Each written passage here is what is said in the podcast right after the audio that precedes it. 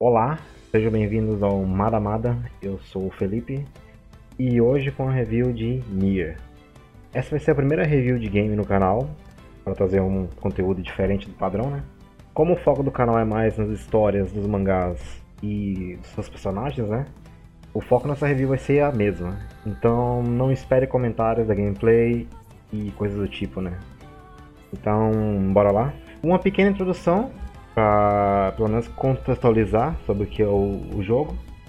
O game é um RPG de ação, ele foi lançado no ano de 2010, foi feito pelo diretor Yoko Taro. O game tem duas versões, é, uma joga com o pai e outra joga com o irmão, por assim dizer. É, aí a versão do pai saiu para saiu para Xbox 360 e a versão do irmão saiu para PS3. No ocidente, a, se eu não me engano, só saiu a versão do pai, né? E acabou também sendo a versão de PS3, na versão do ocidente. Não tem muita diferença entre as versões, tirando a, quem é o protagonista e como tem a relação dele com a personagem Yona. E futuramente vai ser lançado um remaster remake da versão do irmão, que vai sair para as plataformas atuais, né? Que é PS4, PC e eu acho que Xbox, não tenho certeza. O jogo tem uma ligação direta com o final de Drakengard 1, então por isso já deixo avisado que pode ter spoilers do Drakengard 1, então já fica avisado. E obviamente também vai ter spoiler do próprio Nia, né?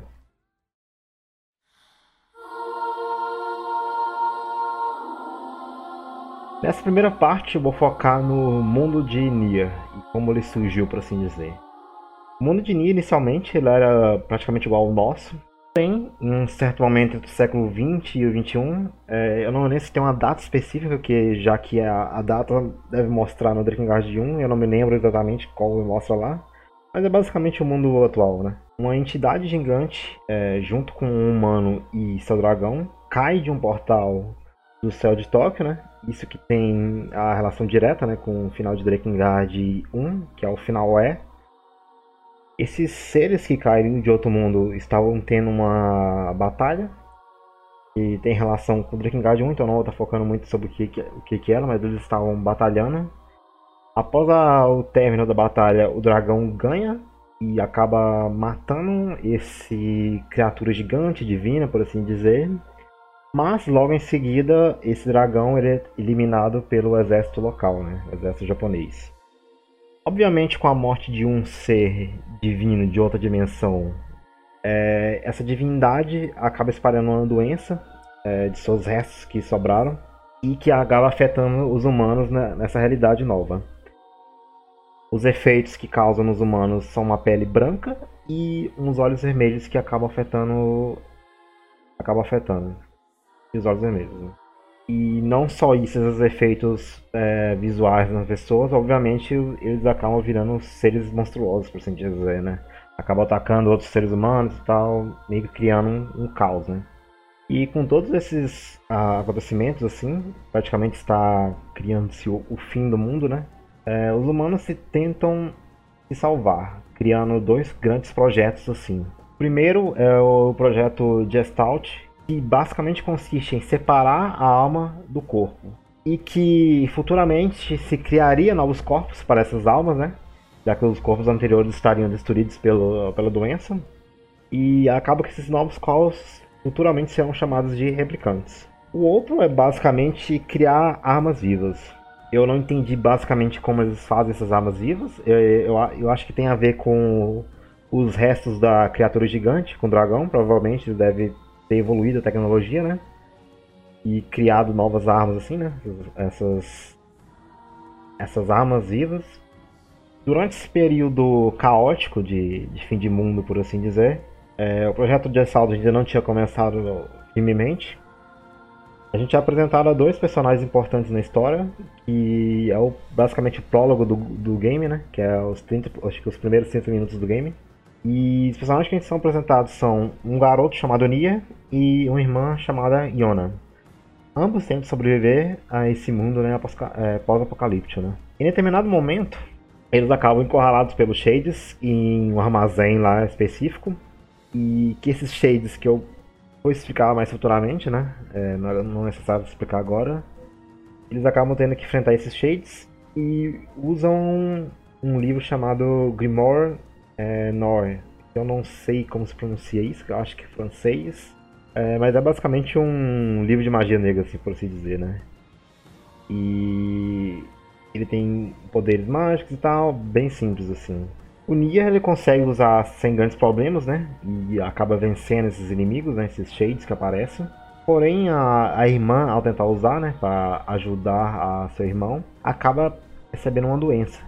É, não é mostrado muito sobre isso nesse prólogo, o, que é essa doença como, como ela surgiu, mas basicamente ela, basicamente ela acaba pegando essa doença. Sem ter uma visão de melhora, né? Já que é uma doença nova e tal, o, o Nia acaba indo atrás desse projeto de Gestalt, né? É, como forma de salvar ele, né? E também salvar sua irmã. Depois disso, nós temos um grande time skip, né? De basicamente 13 séculos, né? 1300 anos. E então realmente começa o game. Agora focando na apresentação dos personagens principais, a gente tem praticamente cinco personagens principais que, que eu tenho interesse mais de falar mesmo, né? que é o Nia e a Yona, que aparentemente estão vivos, né, nesse, depois desses 1300 anos, não, ainda não é explicado nesse começo do game, porque é o, o motivo disso, mas eles estão aí. Eu tenho um livro Grimoire Ways, e eu vou chamar de Shiro, é, que é mais fácil, né, e é o próprio jeito que o, os personagens chamam na versão japonesa, né, ele, né. Ele é basicamente um livro mágico, semelhante àquele que é apresentado no começo do game. Temos a Kaine, que é uma personagem também muito importante para a história, e o Emil, é um garoto com poderes de medusa, praticamente, no começo. É, o Nia e Yona, eles basicamente estão iguais àqueles que são apresentados na, no prólogo, né? Há 1300 anos atrás. Ele quer tentar salvar a irmã de uma doença, que é basicamente parecido com aquela que a gente vê no começo do game. E também ele é um personagem bem esperançoso, assim, né? Já que no começo ele realmente já fala que também gostaria de salvar o mundo, né? Dos Shades. O Shiro, né? Que é o livro, ele é, não tem muito o que se falar sobre ele. Ele está mais para um guia né, nesse começo também, já que o personagem principal, o Nia, ainda é um pré-adolescente criança, né? Então ele meio que precisa desse auxílio, né? Serve também como um alívio cômico ele. Tem a Kaine, né? Que é uma personagem inicialmente que apresenta ser bastante fria, mas obviamente tem seus motivos. Ela sofreu muito preconceito é, por dois grandes motivos. Um, por ser. por ela ser meio humana, por assim dizer. Ela é, tem partes de shades no braço direito e na perna esquerda, ou é o inverso, não me lembro agora. e o restante é humano, aparentemente. Ela também sofre preconceito por ser hermafrodita, que é explicado nos finais lá, que também gera preconceito com a vila que ela vive, né? E, além do mais, ela tem um outro shade que acaba invadindo o corpo dela e que a todo momento tenta tomar o controle, né, por assim dizer. Então, em vários momentos do game, ela vai entrar no modo Berserker, por assim dizer, e acabar atacando os amigos e tal. E ela meio que e ela meio que evita é, se deixar fraca, né, por assim dizer, né, deixar as emoções tomarem conta. Então, ela tenta ser fria para que esse shade não tome conta dela e acaba dando merda, né. Por último, temos o Emil, que é um garoto com poderes semelhantes de uma medusa. É, ele é um garoto bem tranquilo, né? Bem gentil, por assim dizer. E isso mescla bastante com o que ele é, né? E isso vai levar um fardo bastante grande no, decorrer do game, né? Então, basicamente são esses os personagens principais da party. E agora vou estar focando na história do game, por assim dizer, então. Obviamente já teve spoilers até agora, mas agora realmente é a história do game, né? Então vamos lá, né?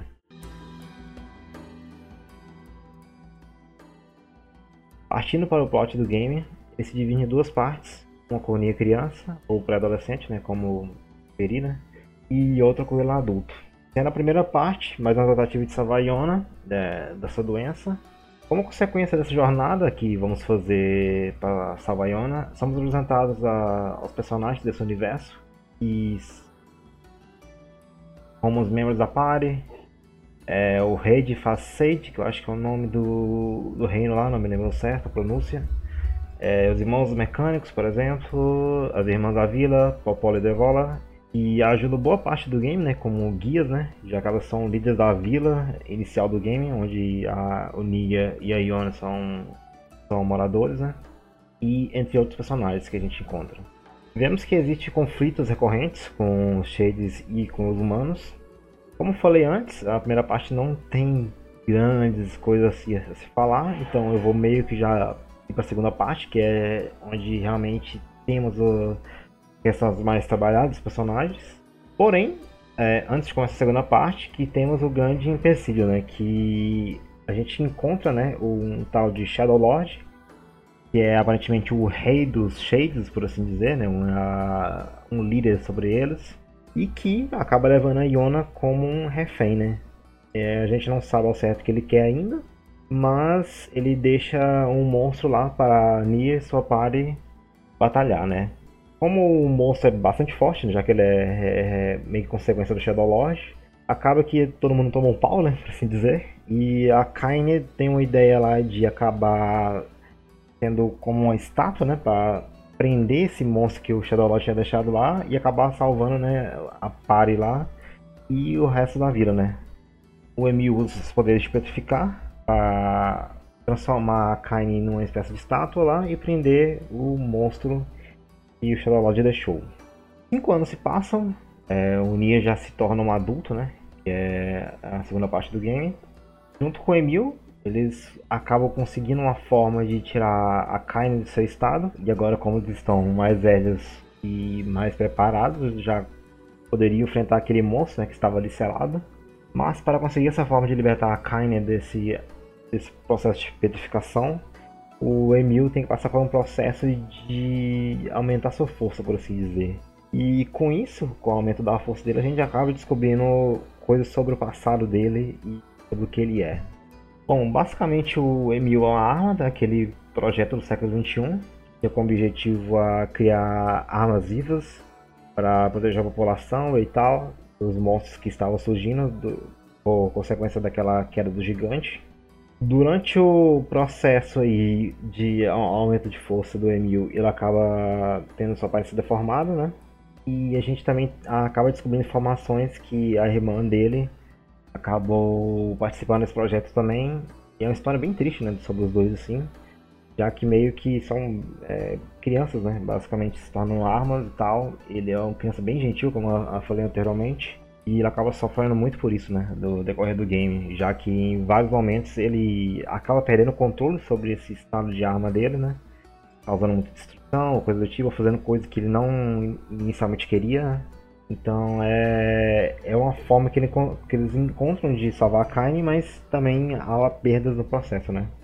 Agora com, com a Kaine de volta na, na paz, né? Já que o Emil conseguiu tirar ela daquele estado que ela estava eles finalmente vão a jornada para derrotar o Shadow Lord e salvar a Iona da, que estava sendo mantida de refém, né? Shadow Lord. Nessa jornada, nessa segunda jornada, por assim dizer, é, eles acabam reencontrando todos aqueles personagens do, da primeira parte, né? Do jogo, né? Porém, como eu já não citei muita coisa neles na, na primeira parte, vou citar só o rei e os irmãos mecânicos. E vou dar uma backstory sobre eles também, mais aprofundada aqui. Os irmãos mecânicos lá, basicamente eles viviam é, isolados na montanha. É, a mãe deles já haviam abandonado eles num rolê lá, que aparentemente era romance com outro cara e tal. Mas não tem muito que falar sobre isso, é mais um, uma questzinha secundária, vamos assim dizer, para a história. Mas, focando nos irmãos, acaba que um deles acaba morrendo em um acidente. E dava a entender que um cheio de um robô tinha causado, mas não fica muito claro, né? É, não tanto pra gente como pra eles, não fica muito claro. O, eu acho que os personagens já tinham certeza, né? Tipo, o irmão que sobrou tinha certeza que foi consequência do Shade do, e do robô, né? A morte do outro irmão. E o que faz ele buscar a ajuda do Nier é, para vingar, né? Vingá-lo, né? Sobre o rei, é, ele estava praticamente com a vida já estabilizada, né? Depois que ele herda né, o reino lá. Ele era bem jovem, né? Ele tava meio com dificuldade no começo, né? Já que ele era bem jovem, consequente e tal. Mas nessas, depois do time skip ele amadurece bastante, por assim dizer. E ele estava com, com, o casamento arranjado com a Fira, que era uma plebeia lá, por assim dizer. E que acaba sendo tendo um casamento interrompido por, Shades e um, uma manada, sei lá, é, Alcateia, não lembro agora, fica aí a dúvida, de, de lobos. E, e como ele estava apaixonado pela filha, ele acaba ficando louco por vingança, né? Já que, ele acabou, já que eles acabaram com a vida da menina e basicamente com o casamento dele, né? E também ele busca a ajuda do Nia para se vingar sobre esses Shades e esses lobos. Um ponto válido para citar também, que eu já meio que estava quase esquecendo, é, mas acho que é válido citar, é que a Kaine, durante esse processo aí de ir atrás do Shadow Lodge, ela também acaba ficando entrando no modo Berserk, e que, por ser a primeira vez que isso acontece, acaba que o, o Nia e o Emil conseguem contê-la, mas já deixa a preocupação é, sobre com os amigos dela, né? Já que é a primeira vez que isso acontece. Logo após esses problemas que acabam acontecendo e essas resoluções de vingança pra, com Shades e tal, eles finalmente encontram uma forma de enfrentar o Shadow Lodge e agora já dá para dizer que estamos na rota final do game.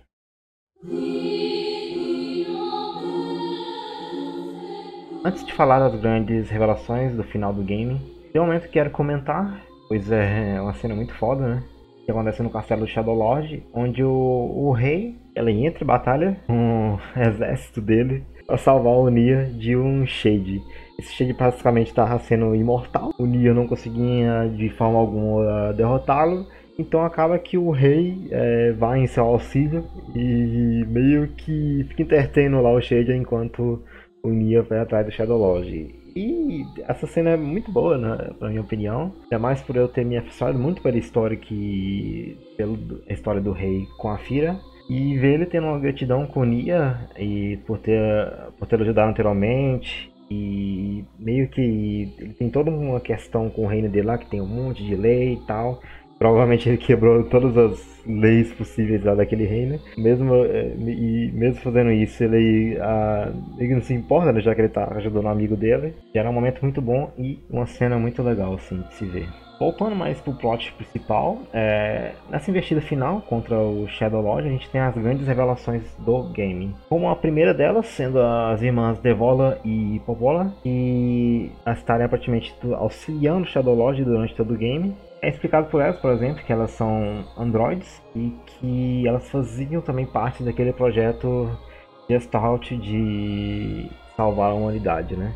Com as revelações, a gente acaba tendo informação, por exemplo, que o projeto Gestalt acabou falhando, já que com a separação da alma do corpo, essa alma acaba virando os shades que a gente conta durante todo o game. Então, basicamente, todos os inimigos que a gente mata e sem pensar muitas duas vezes no game é, são os humanos do século 21 que estavam tentando sobreviver àquele mundo pós-apocalíptico. E por consequência, a gente tem outra revelação. Já que os Shades são, na verdade, os humanos da, daquele século XXI, então meio que deixa entender que não sobreviveu nenhum humano, né? Mas a gente tá vendo, né, humanos durante todo o game. A gente tem o Nier, a gente tem a party principal, até personagens que a gente encontra aí fazendo parte da vila, do reino lá, do, do rei. Então, eles são, na verdade, né?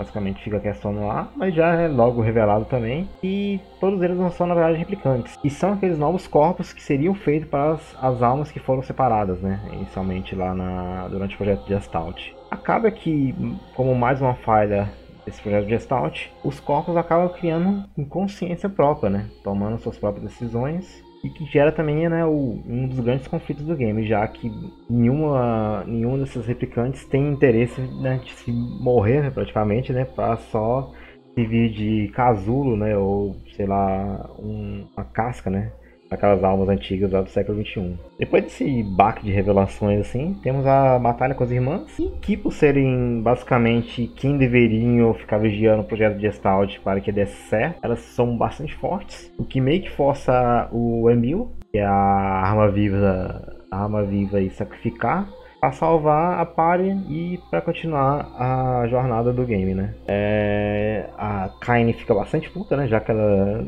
tem mais contato com o Emil, né? Já que eles ficam bastante tempo juntos. E aqui temos as divisões dos finais do game, sendo a gente tendo quatro finais. O final A e B são os primeiros e não tem muita diferença sobre eles, são basicamente o mesmo final, apenas temos informações a mais no final B do que, uh, do que acontece no, no, final A. Então, são basicamente o mesmo. E o C e o D são sequência do, do, dos finais anteriores, porém ambos são, ambos são gerados por escolhas que encontramos no game aí, no finalzinho. O final A é bem simples, né? não tendo muito o que falar É basicamente o Nia derrotando o Shadow Lord, né? Esse rei dos Shades. E salvando a Iona, né? E tendo um final feliz, entre aspas, né? Já que já tivemos muitas perdas durante a, esse caminho até salvar a Iona. Como o Emil e tal, a Paulo Rei e outras galeras, né? Que acabam tendo suas mortes, né?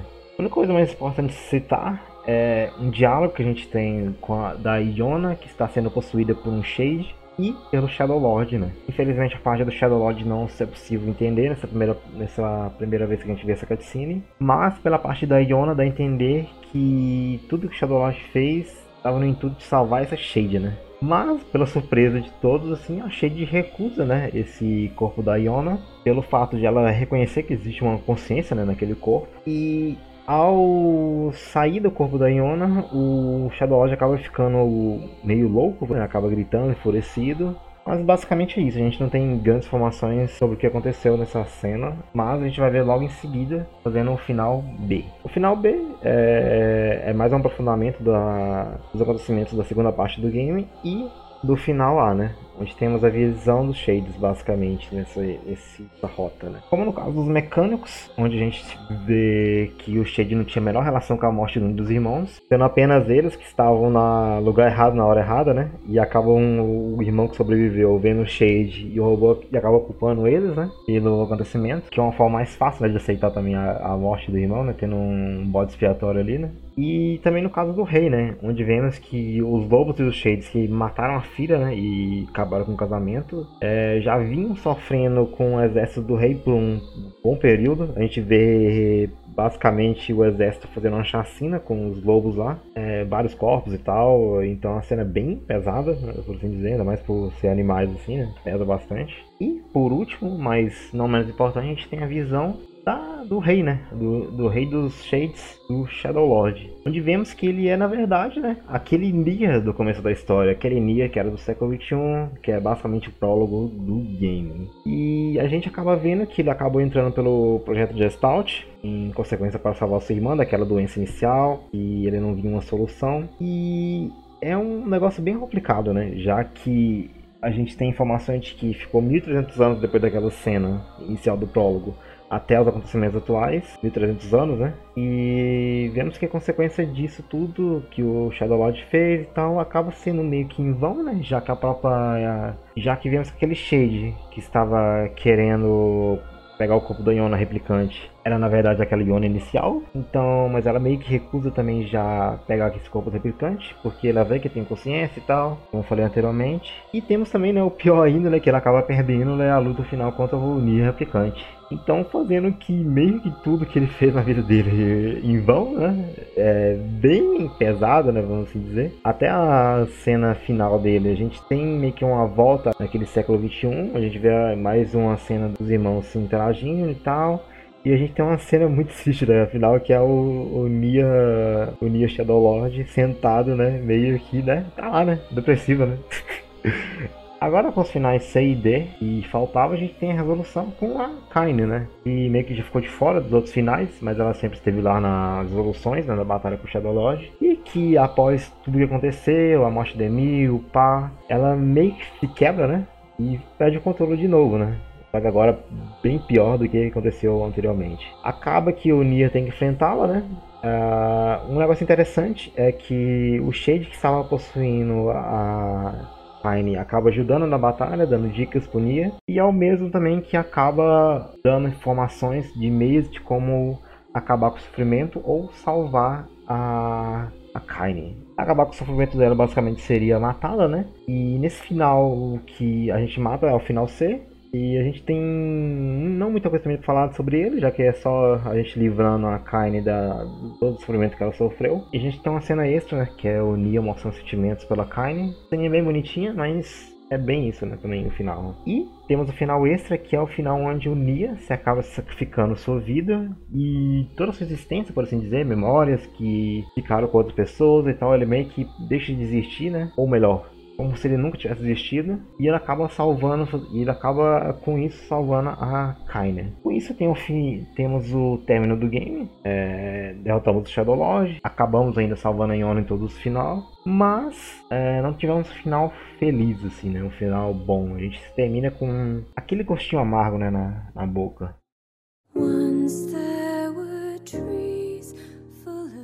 Bom, agora é, já que terminamos a parte principal do game, né, a história e tal, fica algumas reflexões que dá pra se fazer, mais precisamente com o final B do game, né, que é melhor de se analisar. Existe uma entrevista do Yoko Taro durante a publicação, se não me engano, de Drakengard 3, ou já tinha sido publicado o game, ou ainda está perto de ser publicado, não sei o certo. Vou deixar na descrição também aí a, essa entrevista, onde ele cita um pouco da ideia da, que acabou dando origem a Unia, né? Basicamente, ele quis brincar um pouco com essa ideia de objetivo no game, né? Que também dá pra ser levado para objetivos na vida real, né? E no games, muitas vezes você tem o objetivo de, sei lá, salvar a princesa, né? Basicamente, o Mario da vida, né? E, ou sei lá, um próprio Musou. Também eu acho que é o exemplo melhor de se fazer, né? já que ele trabalhou como Souls também, né? É, você tem um objetivo e você acaba matando, sei lá, milhares, né? De pessoas do, no decorrer da história, apenas porque você tem o objetivo de salvar a princesa no final. E você faz isso sem se questionar muito, né? Então ele fez essa brincadeira com o game, a gente vê bastante nisso em todos os personagens da história, né? Tanto Nia, como Shadow Lord, quanto o Rei, como, sei lá, os Irmãos Mecânicos, até outros personagens, né? E sempre tem um motivo presente, um motivo que na cabeça dele, e até pode convencer a gente, que é muito válido, né? Esse objetivo, mas ele meio todos os personagens passam por cima de várias pessoas, né? Vários indivíduos, vários shades para chegar nesse nessa conquista, né? Uh, objetivo final. Então, com, com essa ideia, ele meio que questiona tudo isso, né? É, até na questão de games, assim, e, na questão da vida real, é, uma, é um questionamento muito válido, né? No mundo que a gente vive, por exemplo, hoje em dia. Então você tem um exemplo mais forte, assim, na, na vida real, né? Que foi os atentados de 11 de setembro, né? Nos Estados Unidos, onde morreu bastante gente, né? É, e você tem os Estados Unidos tomando uma atitude praticamente igual dos terroristas, né? Mas eles têm, né, um motivo, né? Então eles podem ir tentar outros países, né, causar destruição, mas ele, ah, eles, têm, eles atacaram primeiro, né? Então é uma questão muito válida, né, para se questionar. É, então fica aí, né, a questão no ar. Será que é válido, né? É, você atacar outras pessoas, passar por cima de outros, apenas que você tem um motivo em mente e que quer conquistá-lo? Será que é válido? Fica aí no ar, né?